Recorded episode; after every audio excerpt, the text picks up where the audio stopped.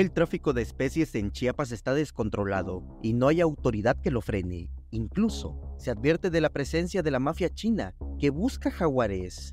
En el 2020, el doctor Rodrigo Medellín este, hizo la denuncia de la, presencia de la mafia china en Chiapas, donde ya se está traficando con partes y derivados del jaguar, como es piel, garras, este, hasta el aparato reproductor masculino que lo usan para la medicina tradicional china. ¿Qué pasa? Como ya acabaron con tres de las nueve especies de tigres que había en Asia, únicamente quedan seis que están en grave peligro de extinción, pues ahora es más fácil venirse a América y a traficar con el jaguar. El especialista indicó que el tráfico está ocurriendo con diferentes especies de animales, como es el caso del mono araña.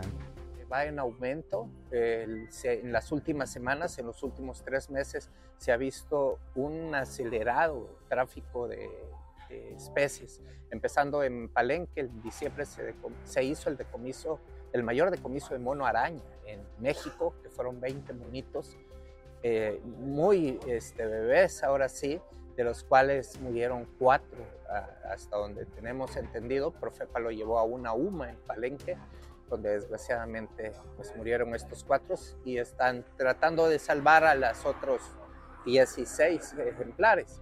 Y recordó el hecho que se volvió viral, la observación de un quetzal en la Ciudad de México, lo que viene a reforzar la idea del intenso tráfico, toda vez que esa ave en México solo habita en el sur. Es un foco rojo, ¿no? O sea, ¿cómo se, ¿por qué hay un quetzal en, en, la Ciudad de México cuando en Chiapas es el único estado donde ya habita? Eso ya nos habla, ¿no? Lamento que también se ha detectado que por medio de mensajería se están comercializando con los animales. También en Tuxtla Gutiérrez, Chiapas, donde se ha puesto ya una cadena de, de WhatsApp donde te invitan a comprar guacamayas, cacatúas, hasta leones africanos.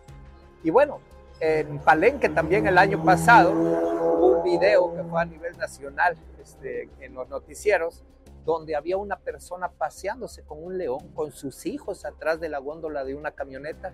Y bueno, las autoridades no hicieron nada. Samuel Revueltas, Alerta Chiapas.